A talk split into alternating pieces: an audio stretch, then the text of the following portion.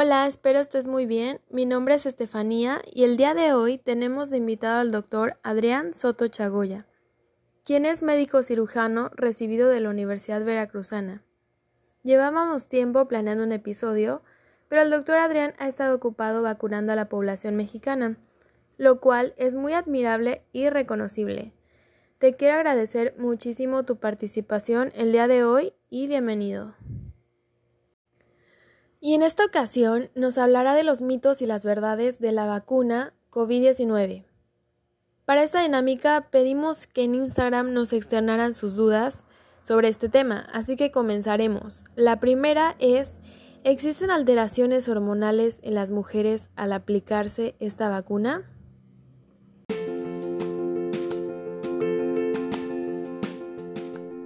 Hola, ¿qué tal? Licenciada Estefanía. Antes que cualquier otra cosa quisiera agradecer la invitación que me extendiste para poder participar en este capítulo del podcast.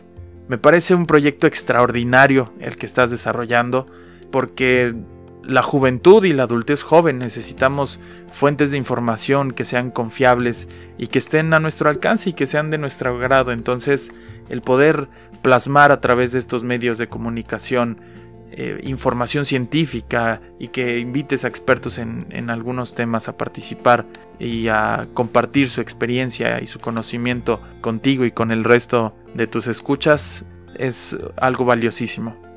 Y como comentabas al principio de este capítulo, el día de hoy vamos a platicar sobre algunos puntos importantes relacionados con la vacuna contra la COVID-19. La campaña de vacunación en México avanza rápidamente y esto nos ha permitido que muchas personas de 18 años en adelante estén ya por recibir la vacuna, si no es que ya la recibieron. Y alrededor de la aplicación siempre hay muchas dudas. Entonces el día de hoy trataremos de resolver algunas dudas que normalmente tiene la gente cuando acude a nuestros centros de vacunación y también a resolver algunas dudas que tu audiencia tuvo a bien realizarte durante los últimos días y todo esto con el objetivo desde luego de poder generar información que sea real, información que tenga bases científicas y evitar seguir cayendo en esta serie de noticias falsas que de pronto encontramos en redes sociales y que pueden ser un factor crucial para la toma de decisiones de las personas entre el vacunarse y no vacunarse. Dicho esto, estoy listo para contestar las preguntas de tu auditorio.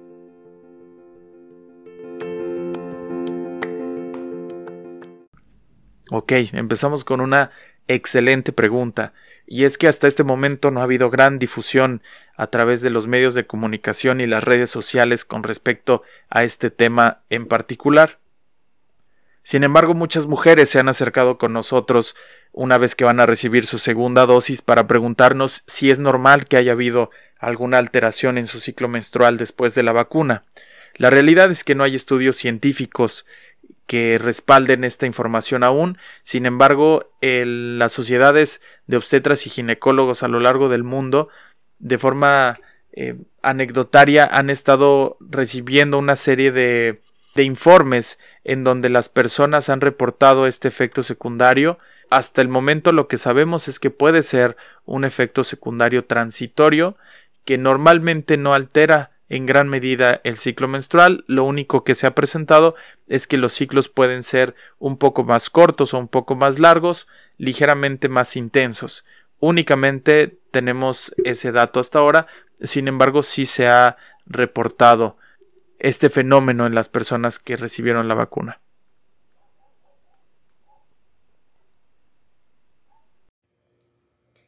Número 2. ¿Habrá vacuna para niños? ¿Qué efectos secundarios puede tener esta vacuna en los niños? Sabemos que la toma de decisiones en salud debe estar siempre relacionada con estudios que respalden las decisiones que se están tomando.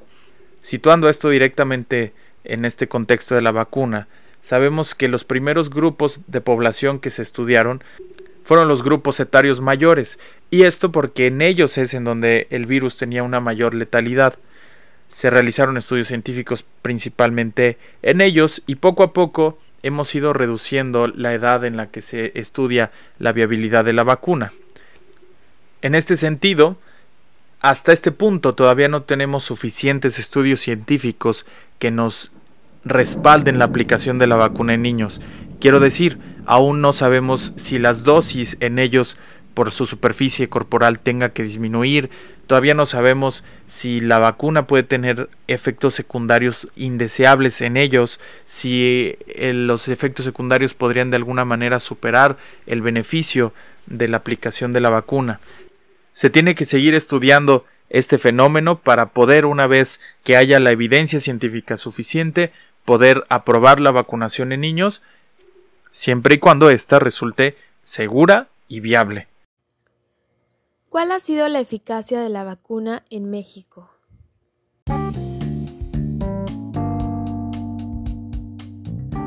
En esta pregunta vamos a generalizar un poco, porque al final la efectividad de la vacuna es la misma en cualquier parte del mundo. Sabemos que si bien muchas personas, aun cuando estaban vacunadas, se han enfermado nuevamente de COVID, el beneficio mayor que tenemos con la aplicación de la vacuna es la reducción de las hospitalizaciones. Hace algunos días el Centro de Control de Enfermedades de Estados Unidos publicó un estudio en donde comparaba la posibilidad de hospitalizaciones entre las personas que habían ya recibido su esquema completo y las que no habían sido vacunadas. Las personas no vacunadas tuvieron 29 veces más posibilidades de requerir hospitalización comparado con las personas que se habían vacunado y que habían completado su esquema. Otro estudio publicado por esta misma organización nos dijo que de 163 millones de estadounidenses que habían recibido su esquema de vacunación completo, solamente 1.500 de ellos habían requerido hospitalización por presentar COVID grave. Esto en porcentaje tenemos que es menor del 0.001%. Entonces es otro dato muy alentador. En conclusión podemos decir que las vacunas son muy efectivas, sobre todo contra enfermedad grave, que es lo que se busca prevenir, evitar que las personas requieran hospitalización por esta enfermedad y desde luego a través de esto buscar reducir la tasa de letalidad de esta enfermedad infecciosa.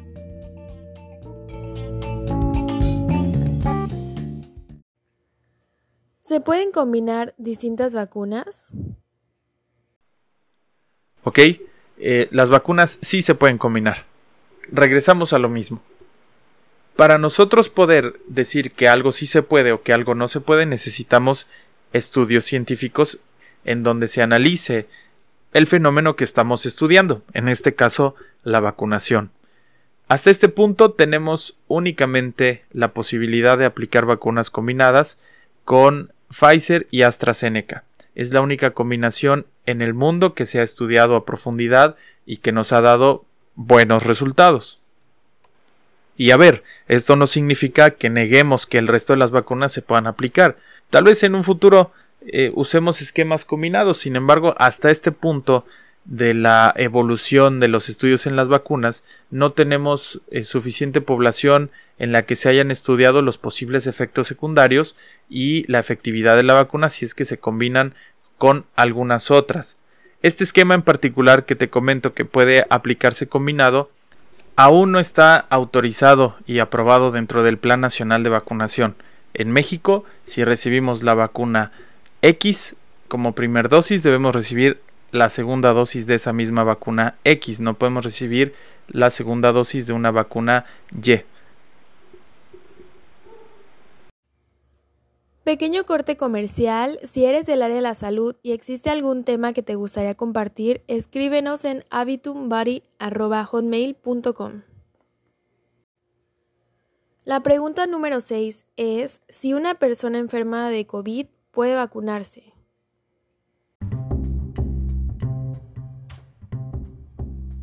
De acuerdo. Las personas que tienen COVID no pueden vacunarse. Esa es la, primera premisa que, que vamos a establecer. Si yo tengo síntomas de COVID, no puedo vacunarme. ¿Cuándo sí podría vacunarme?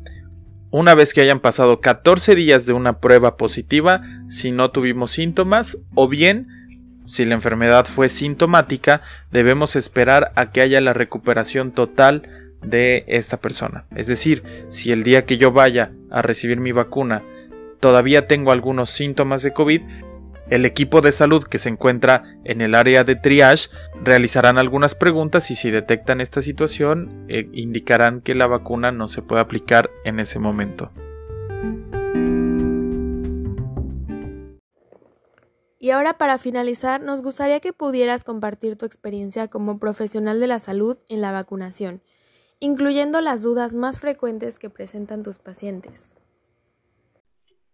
Sí, claro. Mira, cuando estamos en las jornadas de vacunación, hay muchas preguntas, muchas dudas que le surgen a las personas que recibieron la vacuna en relación con los cuidados mayormente. Dentro de las preguntas más comunes tenemos el consumo de alcohol. ¿Cuántos días debemos esperar para poder ingerir bebidas alcohólicas después de la aplicación de la vacuna? La realidad es que no está contraindicada la ingesta de bebidas alcohólicas. Cuando nosotros bebemos mucho alcohol o durante varios días, nuestro sistema inmunológico disminuye su actividad. Entonces esto directamente impacta en la efectividad de la vacuna. Si nosotros bebemos muchos días, bebemos una gran cantidad de bebidas alcohólicas, lo que va a pasar es que la efectividad final de la vacuna no va a ser la deseada.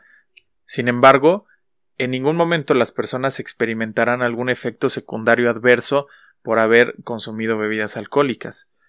Siempre y cuando la ingesta de bebidas alcohólicas se mantenga controlada y no exceda una copa de vino, una cerveza o una copa de licor, no habrá ningún inconveniente con la vacuna la efectividad final no se verá afectada. Sin embargo, si excedemos esta cantidad, seguramente sí tendremos una efectividad reducida. Otra pregunta frecuente está relacionada con la actividad física. ¿Puedo o no puedo realizar actividad física el día que me aplican la vacuna? Sí se puede. No hay ninguna limitante para que nosotros podamos realizar actividad física después de haber recibido la vacuna. Aquí el punto es que si la mayoría de las vacunas ya tienen como efecto secundario propio la sensación de cansancio y la sensación de dolor en el brazo, dolor en el cuerpo, y nosotros hacemos una actividad física que sea muy intensa, que exceda lo que normalmente hacemos, pues obviamente que podemos exacerbar estos síntomas. Sin embargo, mientras sea una actividad física de moderada o baja intensidad, no hay ningún problema de realizarla posterior a recibir la vacuna. Otra pregunta muy común va relacionada con la alimentación y particularmente con el consumo de mariscos. Los mariscos se consideran un alimento altamente alergénico. Esto quiere decir que tiene un potencial muy grande de generarnos algún tipo de reacción alérgica a nosotros. Si de pronto los consumimos el día que nos aplicaron la vacuna y tenemos una reacción alérgica, será difícil determinar si la reacción alérgica o estos efectos adversos son por la alimentación, por esos, eh, eh, esos mariscos particularmente, o si fue por la vacuna.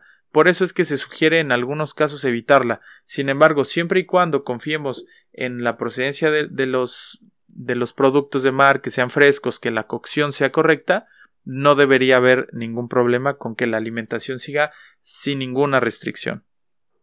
Finalmente, otra pregunta muy común es ¿cuándo me toca mi siguiente dosis? Cada vacuna tiene un periodo intervacuna diferente. Hay algunas, por ejemplo Pfizer, que se tiene que aplicar entre 21 y 42 días después de primer dosis. Hay algunas entre 21 y 35.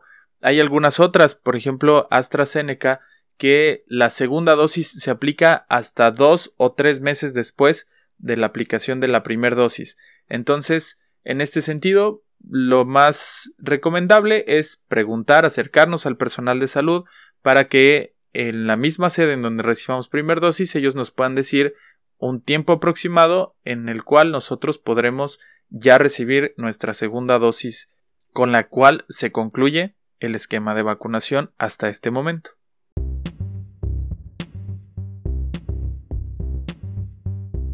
Gracias por la invitación, espero que sea la primera de varias. Espero que lo que platicamos hoy sea de utilidad para tu audiencia, que de alguna manera logremos estar más convencidos de que la vacuna nos ayuda muchísimo para combatir esta pandemia.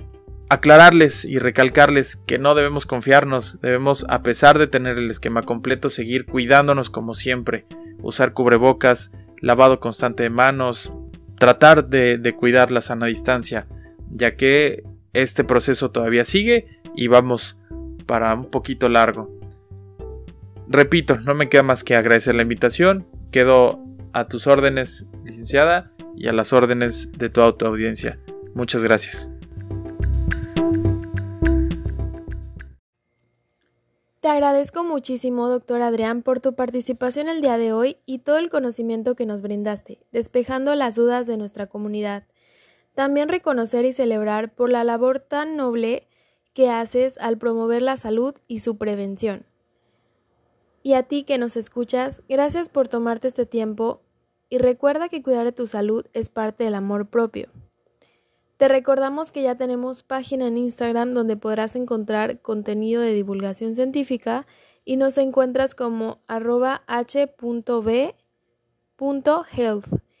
También ya contamos con un canal de YouTube que se llama Habitum Body Health y estamos estrenando página web, estamos muy contentos, se llama habitumbody.com en donde podrás encontrar mucho más contenido.